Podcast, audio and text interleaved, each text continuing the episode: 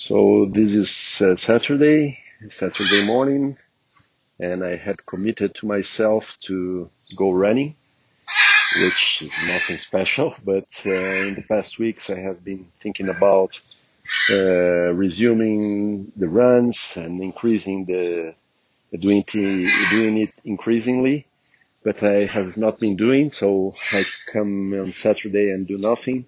I am just keeping the tennis on Sunday but today I did it, and I did it in a total, uh, total different way.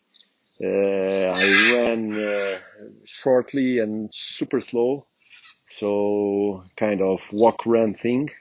I did it for three kilometers, then I stopped to uh, drink something, and uh, and then I uh, walked for some additional 30 minutes so really enjoyed the environment and things around against my spirit of increasing pace. This time it was 100% just to enjoy.